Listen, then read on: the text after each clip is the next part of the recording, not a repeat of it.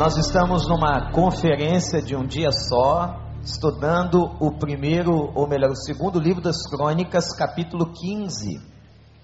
Eu quero convidar você a abrir a sua Bíblia.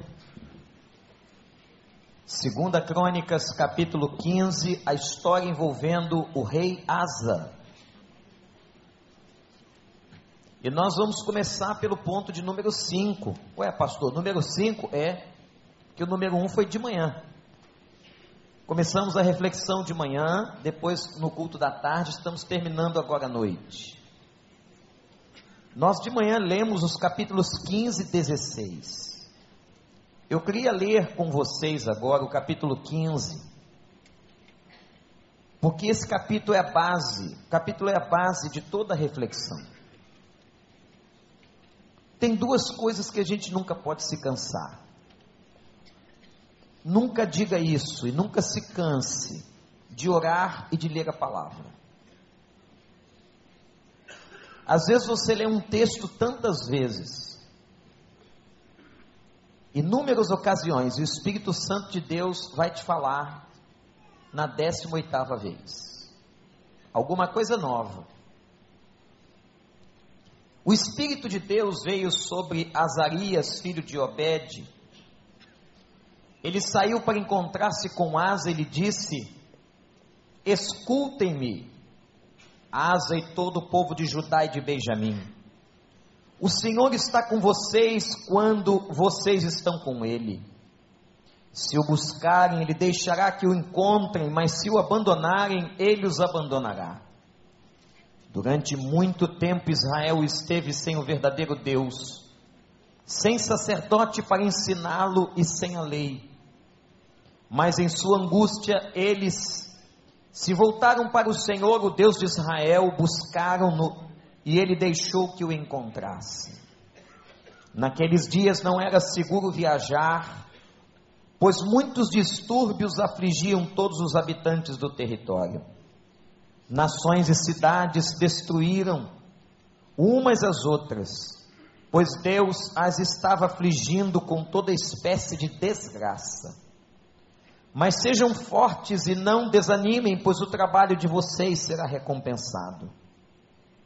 Assim que ouviu as palavras e a profecia do profeta Azarias, filho de Obed, o rei Asa encheu-se de coragem retirou os ídolos repugnantes de toda a terra de Judá e de Benjamim, das cidades que haviam conquistado nos montes de Efraim, e restaurou o altar do Senhor que estava em frente do pórtico do templo do Senhor.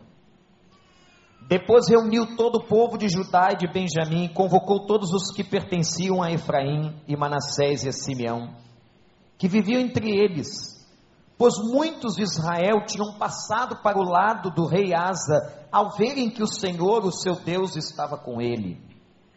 Eles se reuniram em Jerusalém no terceiro mês do décimo quinto ano do reinado de Asa. Naquela ocasião sacrificaram ao Senhor setecentos bois e sete mil ovelhas e cabras do saque que haviam feito. Fizeram um acordo de todo o coração, de toda a alma, de buscar o Senhor o Deus dos seus antepassados. Todo aquele que não buscasse o Senhor, o Deus de Israel, deveria ser morto. Gente simples ou importante, homem ou mulher, fizeram esse juramento ao Senhor em alta voz, bradando ao som de cornetas e trombetas, e todo o povo de Judá alegrou-se com o juramento, pois o havia feito de todo o coração. Eles buscaram a Deus com o melhor com a melhor disposição. Ele deixou que o encontrassem e lhes concedeu paz em suas fronteiras. O rei Asa chegou até a depor sua avó, Maaca da posição de rainha mãe, pois ela havia feito um poste sagrado repugnante. Asa derrubou o poste, despedaçou e queimou no vale de Sidrom. Embora os altares idólatras não tivessem sido eliminados de Israel, o coração de Asa foi totalmente dedicado ao Senhor durante toda a sua vida. Ele trouxe para o templo de Deus a prata, o ouro e os utensílios que ele e seu pai haviam consagrado. E não houve mais nenhuma guerra, até o 35 ano do seu reinado. Que o Espírito de Deus nos abençoe. Hoje de manhã eu disse à igreja que a iniciativa de buscar a Deus é nossa. A palavra desse texto é tão linda, dizendo para a gente o seguinte: se vocês me buscarem de coração, se vocês estiverem com o coração na minha presença, eu vou deixar com que vocês me encontrem. Muitas vezes, irmãos, nós estamos buscando respostas para a nossa vida. Nós precisamos de encontrar caminhos. Mas eu lhes digo com toda certeza, a partir desse texto, muitas vezes não encontramos a Deus, porque nós não o buscamos de todo o coração. Jesus disse: batam na porta, ela será aberta, procurem e vocês vão encontrar. O desafio que eu disse à igreja de manhã é para que nós nos voltássemos para o Senhor, para que nós buscássemos a Deus de todo o coração, com toda a intensidade da nossa alma. Mostrei aos irmãos, no segundo lugar desse texto, que todo distanciamento de Deus traz essa insegurança toda na cidade. Tudo que nós estamos vendo nas notícias são consequências do pecado e do distanciamento de Deus. E Deus diz, terceiro lugar, sejam fortes, porque eu vou compensar o trabalho de cada um de vocês. Aleluia. Não desanimem, pois o trabalho de vocês será recompensado.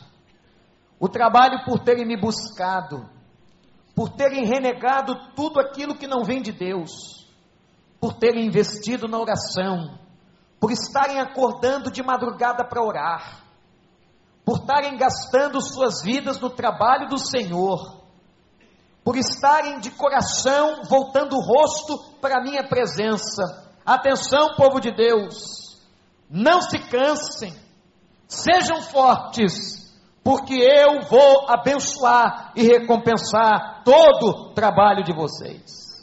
Você crê nisso? No quarto ponto da nossa reflexão hoje à tarde, nós vimos que Asa e os líderes foram restaurar os altares.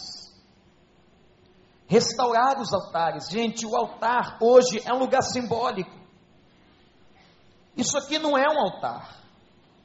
Isso aqui é só uma plataforma para que você veja as pessoas que estão ministrando de maneira mais adequada.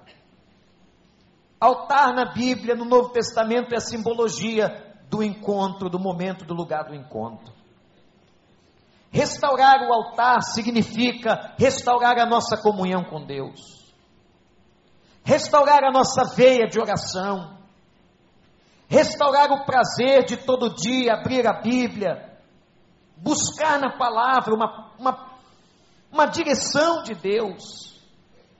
Quantas pessoas estão procurando nas profetisas das esquinas, qual é a palavra, qual é a resposta. Eu quero dizer a você que a palavra de Deus, a Bíblia Sagrada, a palavra do Deus vivo, tem toda a resposta que você precisa.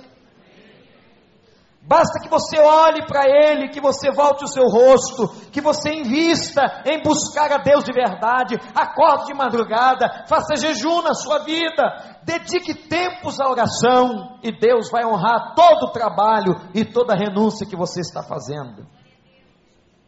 Sabe o que aconteceu? E aqui começa o quinto ponto.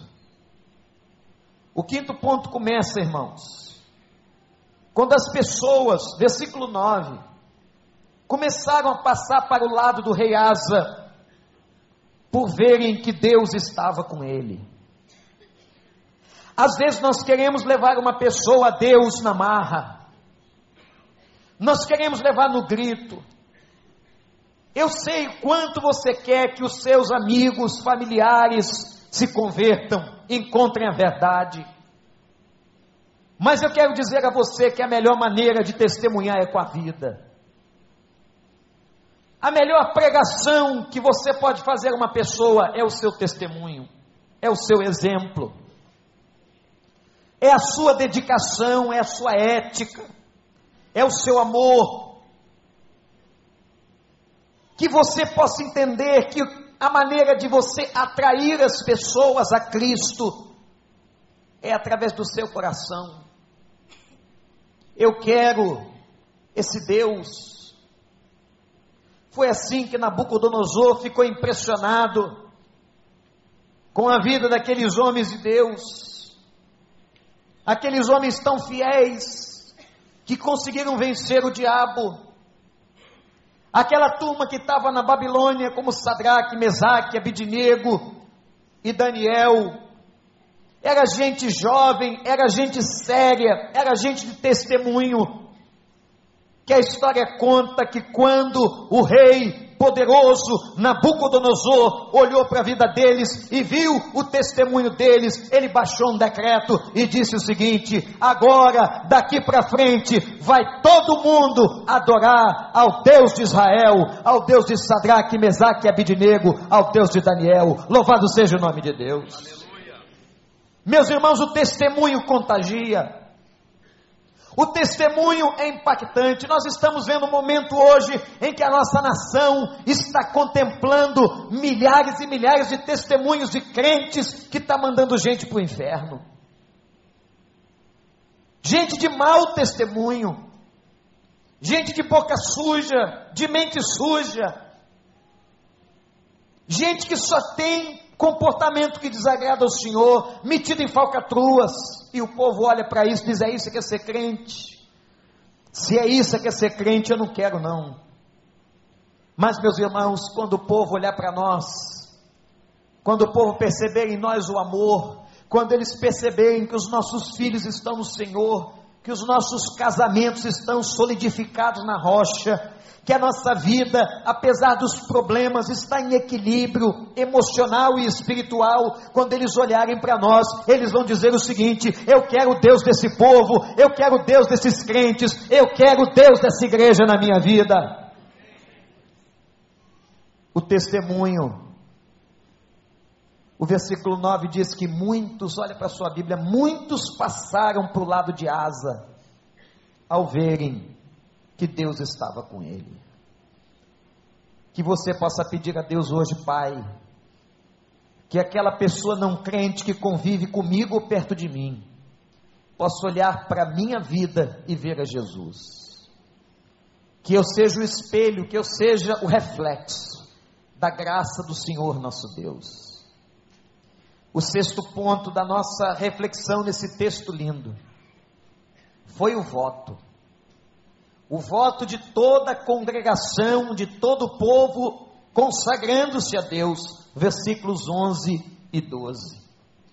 E fizeram um voto só, atenção, igreja. O voto que está descrito aqui nos versos 11 e 12 é um. E fizeram um voto de buscar ao Senhor de todo o coração. Não era pela metade, não era só em alguns momentos, era de todo o coração. Um voto e eles fizeram o seguinte: eles ficaram de pé e bradaram, e os músicos pegaram as trombetas. Vejam bem, músicos, que coisa, que momento lindo. Enquanto os músicos tocavam as trombetas, o povo gritava em alta voz: eu faço um voto diante do Senhor de o buscar de todo o coração. Eu o buscarei de todo o meu coração durante todos os dias da minha vida. E o povo fazia um alarido, deve ter sido um barulho tremendo. Que coisa linda. E você vai perguntar, mas pastor, Deus não ouve oração sossegada, não. Deus é surdo, é? Deus não ouve aquela pessoa como Ana que estava ali orando a Deus e ela só mexia os lábios, não saía um som. E aquela oração chegou no céu. Ela não conseguia, ela não transmitia um som. O sacerdote passou perto dela e disse assim: Essa mulher está cheia de cana. Ela bebeu tanto, está aqui na igreja, está louca. Minha filha, por que você não para de beber? Ele falou isso para ela. Abandona o vício. E ele podia ter dormido sem aquela, o pastor da igreja. Ela disse assim: Eu não estou bêbada, não, moço. Sabe, pastor, estou aqui clamando ao Senhor, para que o Senhor se incline para mim. Deus ouve aquela oração daquela mulher cansada, aquela oração baixinha, que só mexe os lábios, que vem lá do fundo da alma. Deus ouve, mas Deus também ouve oração de gente barulhenta, de gente que ora alto. Eu boto aqui o pastor Jorge para orar, é um problema sério. Ele enche esse templo com a sua voz, ele tem uma caixa acústica tremenda. Tu já viu o tamanho da caixa do homem? Vem aqui, pastor Jorge. Olha que diferença de caixa. Quando eu tocava, eu via tocar violão, o Robson deve se lembrar, tinha uma caixa chamada Bag 01, era a coisa mais primitiva que se tinha para tocar instrumento. A Bag 01 era desse tamaninho. Depois lançaram a Bag 07. Quando o cara ora, o cara ora mesmo. Se o templo não tiver firme, cai. E Deus ouve oração barulhenta ou não ouve? E os caras começaram a tocar trombeta e a corneta, e começaram a clamar, a levantar a voz. Tem gente que parece que tem medo de abrir a boca para orar. Abre a tua boca. Desgruda esse lábio aí, pode orar baixinho, mas às vezes tem que orar alto. Tu não pode orar assim, é lá no hospital. No hospital não pode, senão o cara te bota para fora. Tem gente que quer fazer o contrário. Aqui na igreja parece um pato morto, chega no hospital quer virar valente. Senhor, levanta o doente. Aí o cara morre. Ataque cardíaco na hora. Que coisa louca. Aqui você pode abrir a boca, não é pecado não. Isso aí, pode dar glória a Deus, não é pecado não. Só não pode atrapalhar o sermão.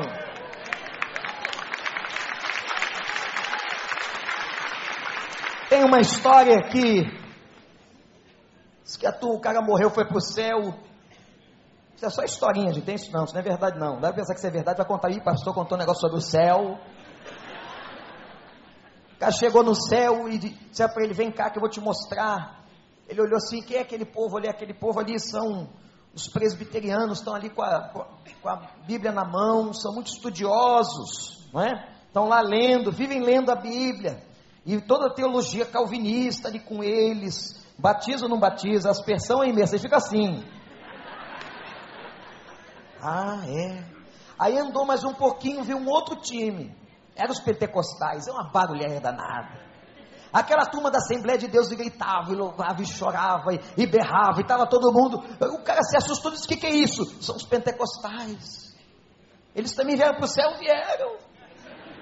Sabia? Não vieram, estão aí, sentaram Jesus como Salvador. Aí depois eles chegaram no lugar e eu vi um povo ali todo comedido certinho, tudo organizado, estava tudo organizado em fileira para falar, eles perguntavam questão de ordem. Aí o cara, quem são esses? Esses caras aí são os batistas, mas fala baixo, eles pensam que estão sozinhos no céu. Nós não estamos sozinhos no céu. Graças a Deus, que tem gente de todos os povos, tribos, línguas e nações. Ô, gente, quando eu cheguei lá no Iraque vi aquela turma que ia louvar a Deus, eu fiquei doido. Os caras saíram de Bagdá, Bagdá estava em, em, crise, era a guerra dos Estados Unidos com o Iraque, estava tudo bombardeado, a gente andava 100 quilômetros, pagava 10 vezes, via os soldados com aqueles fuzis, aquela coisa terrível, terrível.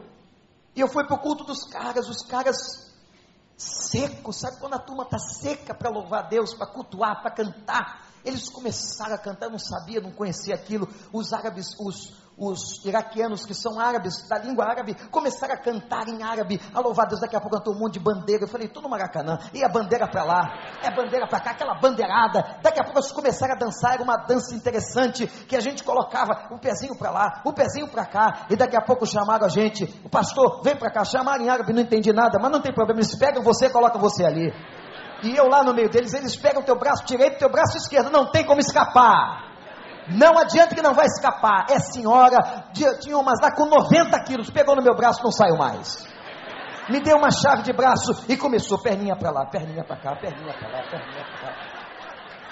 Chegou um ponto, sabe o que eu fiz? Eu relaxei. Vamos lá! Vamos louvar! E bandeira para lá, e bandeira para cá. Em meia hora eu tinha aprendido aquele negócio. No dia seguinte disse: Vamos de novo! E sabe o que eles faziam quando terminava o culto? Saíam correndo igual doido no meio do, da igreja. Eu falei, que coisa de maluco, era um hotel, uma recepção de um hotel. Eles saíam correndo, correndo. Eu falei, eu via isso no estádio. Aqui, é, pastor, nós não podemos fazer isso lá. Aqui a gente tem liberdade. No dia que a gente veio embora, eles começaram a chorar. Eles não queriam voltar para Bagdá, para a opressão. Ora pela gente. Quando eu cheguei outra vez na Rússia, você pensa que é assim o culto lá? É? Não é assim não. O dirigente pergunta assim: quantos pastores tem aqui? Levantavam uns três, vai pregar todo mundo. E tu acha que tu entendendo dizer assim, mas eu nem preparei a mensagem. Quem preparou a mensagem? Homem de Deus tem que ter a palavra de Deus na boca. Tem que ter a palavra de Deus na ponta da língua. Vai lá e prega. E foi assim. E eu perguntei, mas vem cá, vocês não cansam, não? São quatro, cinco mensagens no culto só. Ah, pastor, o comunismo fechou a igreja, nós ficamos 90 anos, gerações inteiras sem ouvir a palavra de Deus. Um disse para mim: o meu avô tinha uma folha só da Bíblia. Ah, pastor, eu quero é comer a palavra, eu quero a pregação. Prega aí, pastor. No primeiro dia que eu fui pregar, eu dei uma de brasileiro, preparei um sermãozinho que vocês gostam de 40 minutos, quando passa o pessoal fica aborrecido. E hoje o pastor passou. E eu um tu vai para onde quando sair daqui, infeliz? Vai para onde? Vai ver fantástico, não é? O show da vida. Vai aprender ali com, sobre família. E eu, eu comecei a preparar o sermão, sabe o que o cara disse para mim? Eu passei a maior vergonha, preparei tudo, tinha lido comentário, estava lá, ponto um, dois, três, quatro, como aprendi. O cara disse assim, só isso? Prega mais, pastor. Aí eu falei, ah, vocês querem mais? Eu preguei mais duas horas duas horas. E o povo estava assim, estava dormindo não. E quando eu vi aqueles russos chorando, eu falei: louvado seja o nome de Deus. Não é assim, não, gente. É lá na Rússia, é lá no Iraque e lá na África. Na África é a loucura. A mulherada, as africanas enrolam a língua e fazem um barulho que eu não sei como é que é. Eu falei, meu Deus, o que, que, é isso? Onde é que a gente está? E elas vão cantando, canta hino, Robson, vai cantando no meio do e tudo colorido, se mexendo. Eu falei, esse Deus eclético que a gente tem. Esse Deus é Deus de todas as tribos, povos e raças. E vai sentar todo mundo na mesa de Abraão. Vai sentar todo mundo. E se você não gostar, vai dizer assim, então vai para outro lado é quem vai abrir a porta, olha só, quer ir? Está meio quente lá fora. Quer? Vai lá. Deve estar tá uns não sei quantos graus lá. Isso que é a maior pregação, pregação mais fácil de fazer em Santarém. Por isso que minha amada metade da cidade já se converteu. Às vezes dá 70 graus. Diz que o pastor só pergunta: vai querer ir para o céu ou para o inferno? O cara se converte na hora. Fizeram um voto de consagração de buscar o Senhor. E no ponto 7, no verso 5, olha para aí. A melhor disposição traz sempre paz. E buscaram a Deus com a melhor disposição. Grava aí na tua Bíblia, risca, pode riscar a Bíblia que não é pecado não. Só é pecado acrescentar alguma coisa da tua cabeça. Agora, riscar, pode riscar e buscaram a Deus com a melhor disposição. Eu quero que nós, eu e você, busquemos a esse Deus com a melhor disposição em nome de Jesus. Gente disposta aqui, não chega aqui com cara de que está morrendo, não. Se chegou com cara de que está morrendo, vai sair daqui vivo. e tem que reagir. Só vai reagir quem quiser. O doente só toma o remédio se quiser. Você tem que reagir. Estou fazendo com você agora terapia de choque. É como se pegasse uma pessoa no braço, acorda, acorda. Já fez isso? Acorda. E alguns ainda dão uns tapas na cara, acorda. Presta atenção. Acorda. Que nós trouxemos ou tragamos para cá a melhor disposição para o Senhor. E aí, gente, tem um ponto aqui que me arrepia. Versículo 16, é o ponto 8 da reflexão que a gente está fazendo. Asa precisou mexer até em casa. Ah, gente, tinha uma avó. Ô, oh, gente, vó é tão gente boa. Olha aí para o verso 16 que ele fez com a avó dele. Botou a avó para fora, a velhinha. Mandou a velhinha embora. Tá aí, ó. Sou eu, tem nada com isso não, está na Bíblia. Mas aquela, aquela vovó, não era aquela vovó. Está entendendo? Aquela vovó era feiticeira.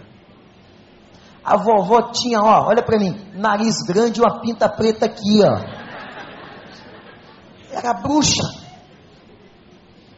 A vovó ficava colocando poste ídolo. O neto querendo trabalhar e governar o povo direito e a vovó fazendo, batendo tambor. Ele disse: não tem uma coisa errada aqui. Tem alguém trabalhando contra, às vezes tem gente que trabalha contra, e às vezes está dentro de casa. E Asa precisou mexer dentro da sua própria família. Às vezes, meus irmãos, eu não estou dizendo para você botar sua avó para fora agora, não. Não vai chegar em casa, mandar a velha embora arrumar a mala da sua sogra, pelo amor de Deus. Não faz isso não. A sogra da gente é uma coisa tão sagrada.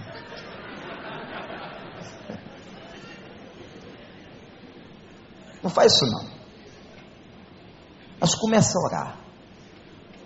Se tem gente na sua casa jogando contra, coloca diante de Deus. Coloca diante de Deus. Asa teve que mexer com a sua própria família. E pode ser que o conselho de uma mãe, de um pai, de um parente, não seja bom, não. Às vezes, uma vovó cheia de boa intenção, uma pessoa cheia de boa intenção, dá um conselho ruim para o neto, fora da Bíblia. A gente precisa ter a mesma coragem que Asa teve de confronto. E meus irmãos, versículo 17. Eu queria que o dia que eu morresse alguém escrevesse isso aqui.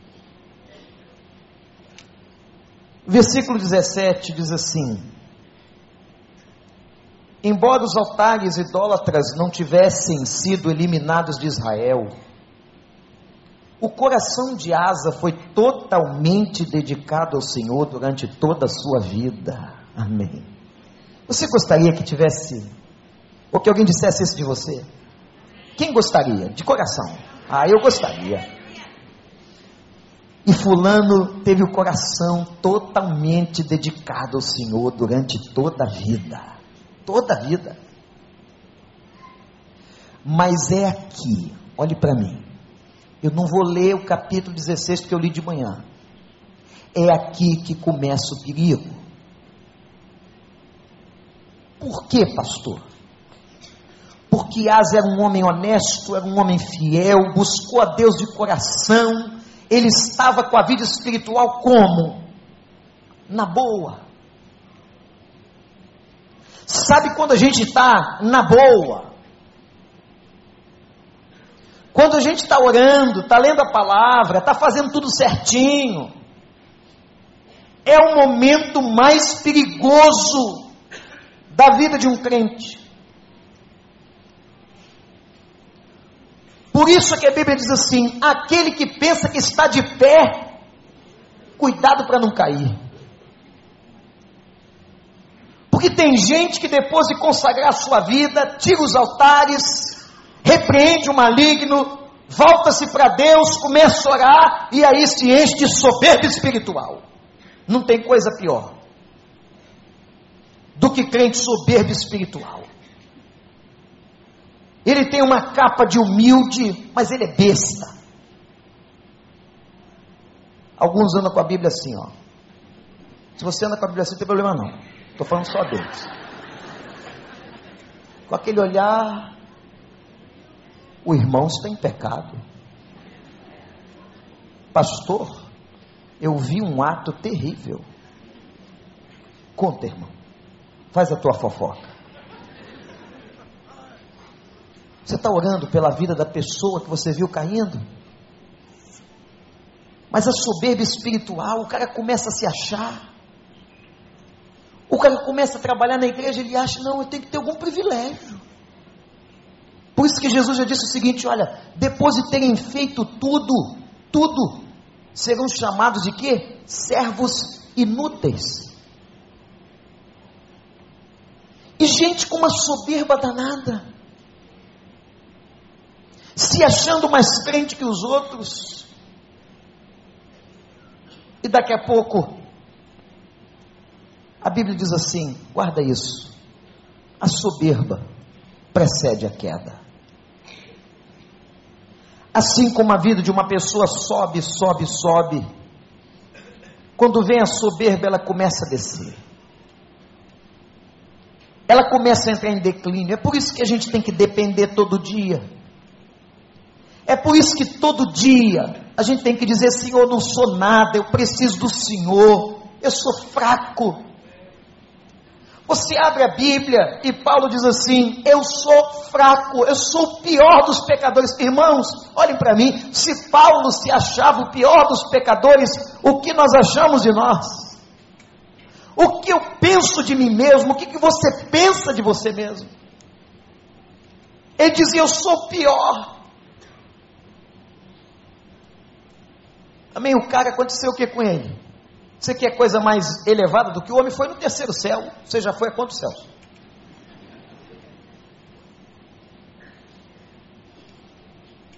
O primeiro céu, para alguns, é aquilo que nós vemos da atmosfera. O segundo, o segundo céu estaria além. Para os antigos, nos espaços das galáxias. Mas chegar no terceiro céu era chegar numa experiência com Deus indescritível.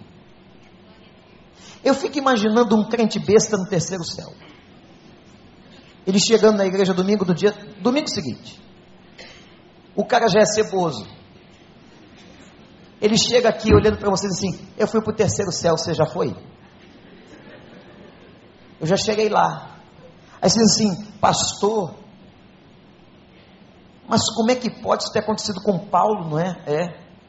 Deus sabia do coração dele, é igual o nosso. Que Paulo podia ficar soberbo igual a gente. O que, que Deus fez? Cravou-lhe um espinho na carne. E Paulo dizia assim: toda vez que eu quero me ensoberbecer, o Espírito Santo me lembra que eu tenho um espinho. Pedi a Deus para tirá-lo três vezes e Deus não tirou. Mas esse espinho é uma bênção de Deus que me esbofeteia o rosto para que eu viva humildemente na presença do Senhor. Sabe por que, que às vezes Deus não te tira uma dor, um sofrimento, uma crise? Para te esbofetear porque a gente busca Deus muito mais na dor. Quando tudo está mal,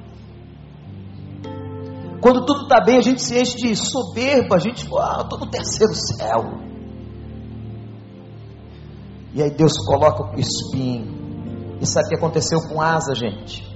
Esse cara tão legal, tão bom. Deus ficou triste com ele. Ao invés de ir a Deus ele foi tentar fazer um negócio com o rei da Síria. Ele olhou um problema militar e disse assim: Não, eu tenho que fazer um acordo político militar. E Deus ficou triste. E Deus disse assim pela boca do profeta: Eu não te livrei das mãos dos etíopes, não te livrei das mãos dos líbios. Por que, que você foi fazer acordo com o rei da Síria? Por que, que você foi fazer acordo com gente que não nos pertence? Por que você não clamou a mim, Asa? Na velhice a gente também comete muitos erros. O texto diz que eles tiveram paz até o 35 ano, só que Asa, não sei se você sabe disso, reinou 41. E Asa começou a declinar no seu reinado no momento em que a soberba chegou na cabeça. E ele foi pedir ajuda no lugar errado. Eu quero dizer uma coisa para você. Sabe qual foi o grito dessa nação? Ontem, dia 7 de setembro, qual tem sido o grito dessa nação Desde que Dom Pedro I chegou lá no Rio Ipiranga, qual é o grito? Qual é o grito, igreja? Independência ou morte? Eu quero dizer para você: independência de Deus é morte. Querer viver na independência, nós temos que aprender a viver dependentes dEle. Eu quero depender dEle, eu quero que Ele seja a minha cobertura espiritual. Você quer isso para você? Gente, caminhar sozinho, eu não sei se tem visitante aqui essa noite, caminhar sozinho nessa vida é loucura, loucura. Viver sem Deus é loucura. Os olhos do Senhor estão atentos para fortalecer o coração dedicado. Asa, asa, por que, que você foi ao rei da Síria? E Deus ainda deu uma, deu uma outra chance para ele. Diz a Bíblia que ele ficou, primeira, segunda Crônicas 16, ele ficou doente dos pés. Ficar doente dos pés, talvez aleijado, sem poder andar. E o texto diz que Asa, na sua doença, ainda que grave, não buscou o Senhor e primeiro foi aos médicos. Eu quero dizer para você, Vá aos médicos, mas vai primeiro ao Senhor. Não deixa de ir no médico, não deixa de tomar a medicação que o bom médico te ensinou, mas vai primeiro a Deus. E quem sabe o dono, o criador do teu corpo, o que conhece cada caminho no corpo que ele criou e te formou, diga assim: Eu vou te poupar do poder dos médicos e da medicina, eu vou te curar. Que, Asa, você não me buscou? Sabe o que Asa fez? Capítulo 16, Asa ainda se voltou contra o profeta, contra o vidente, diz o texto. O homem que o avisava, ele se voltou. A gente, a gente se revolta, às vezes, contra um pastor, contra um conselheiro, alguém que diz alguma coisa que a gente não quer ouvir. A gente se revolta. E Asa se revoltou e pecou, porque um abismo chama o outro. E diz a palavra, no versículo 10, que Asa ainda oprimiu tanta gente. Asa usou o poder que ele tinha para oprimir pecado. Asa, por que, que você não me buscou? Foi fazer acordo com o rei da Síria? Por que você não me buscou? E você, em vez de me procurar, eu fui tão amigo seu, Asa. Todos os momentos que você me buscou, você me encontrou. Por que não me buscaste de novo? o momento mais perigoso na vida de uma pessoa é quando ela chega no topo da soberba espiritual. Ela se acha melhor do que os outros. Ela acha que é menos pecadora do que os outros. Nós somos pó da terra. Nós não somos nada. Nós somos apenas seres dependentes do Senhor. Eu quero desafiar você a que você tenha um coração totalmente voltado a Deus e uma vida alerta, para que nunca, nunca na sua vida a soberba espiritual invada seu coração e você entristeça o coração do Espírito. Você é capaz de dizer para ele assim: Pai, eu sou totalmente dependente do Senhor. Ou eu dependo do Senhor, ou eu vou morrer. Como disse uma vez Moisés a Deus: se o Senhor não for com a gente, nós não vamos a lugar algum. Eu preciso do Senhor, você precisa. Feche seus olhos, vamos orar.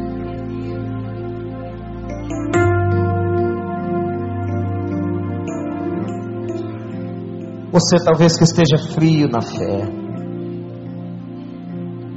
Você que um dia fez um voto com Deus, mas abandonou esse voto. Você que um dia foi tão fiel, tão consagrado, já serviu a Deus em tantos lugares. Talvez hoje estejas longe. Deus está chamando você. Deus está dizendo, filho, filha, eu quero você perto de mim. Você que veio aqui essa noite, Deus está chamando você. Está dizendo: Eu quero você na minha presença, volte o teu rosto na minha direção. Eu quero te abençoar. Que você possa fazer um voto a Deus agora e dizer: Pai, eu não quero viver um minuto sequer longe da tua presença e da dependência do Senhor. Perdoa, Deus, a minha soberba. Eu quero viver. Eu quero viver diante de Ti. Ó oh Deus, Senhor dos exércitos, Deus de Asa, Deus de Israel, Deus do encontro, louvado seja o Teu nome por essa noite. Louvado seja o teu nome por esse domingo que passamos na tua casa de oração. Como salmista, nós declaramos: não há outro lugar nesse mundo melhor do que o lugar de estarmos na tua presença. E agora, Senhor, eu te suplico pelas vidas que estão de joelhos aqui na frente. Tanta gente chorando, Senhor, casais, homens, mulheres jovens e adultos, Senhor Deus, tu sabes o que elas estão passando, Senhor. Eu te suplico, enxuga dos olhos toda lágrima, dá unidade a este casal, abençoa essa casa, Senhor, restaura os filhos, aqueles que estão na solidão, foram traídos, abandonados, Senhor, faz a obra em nome de Jesus. Pai, se há pessoas pela primeira vez aqui na frente, ó oh Deus, que essa tenha sido a noite aceitável, escreve esse nome no livro da vida. E Pai, eu te suplico que sejam fiéis ao Senhor, todos os dias da vida deles, que andem na tua presença e cumpram, cumpram o voto que fizeram nesse dia 8 de setembro de 2013. Abençoa, Pai, Abençoa, Senhor. Em nome de Jesus. Amém.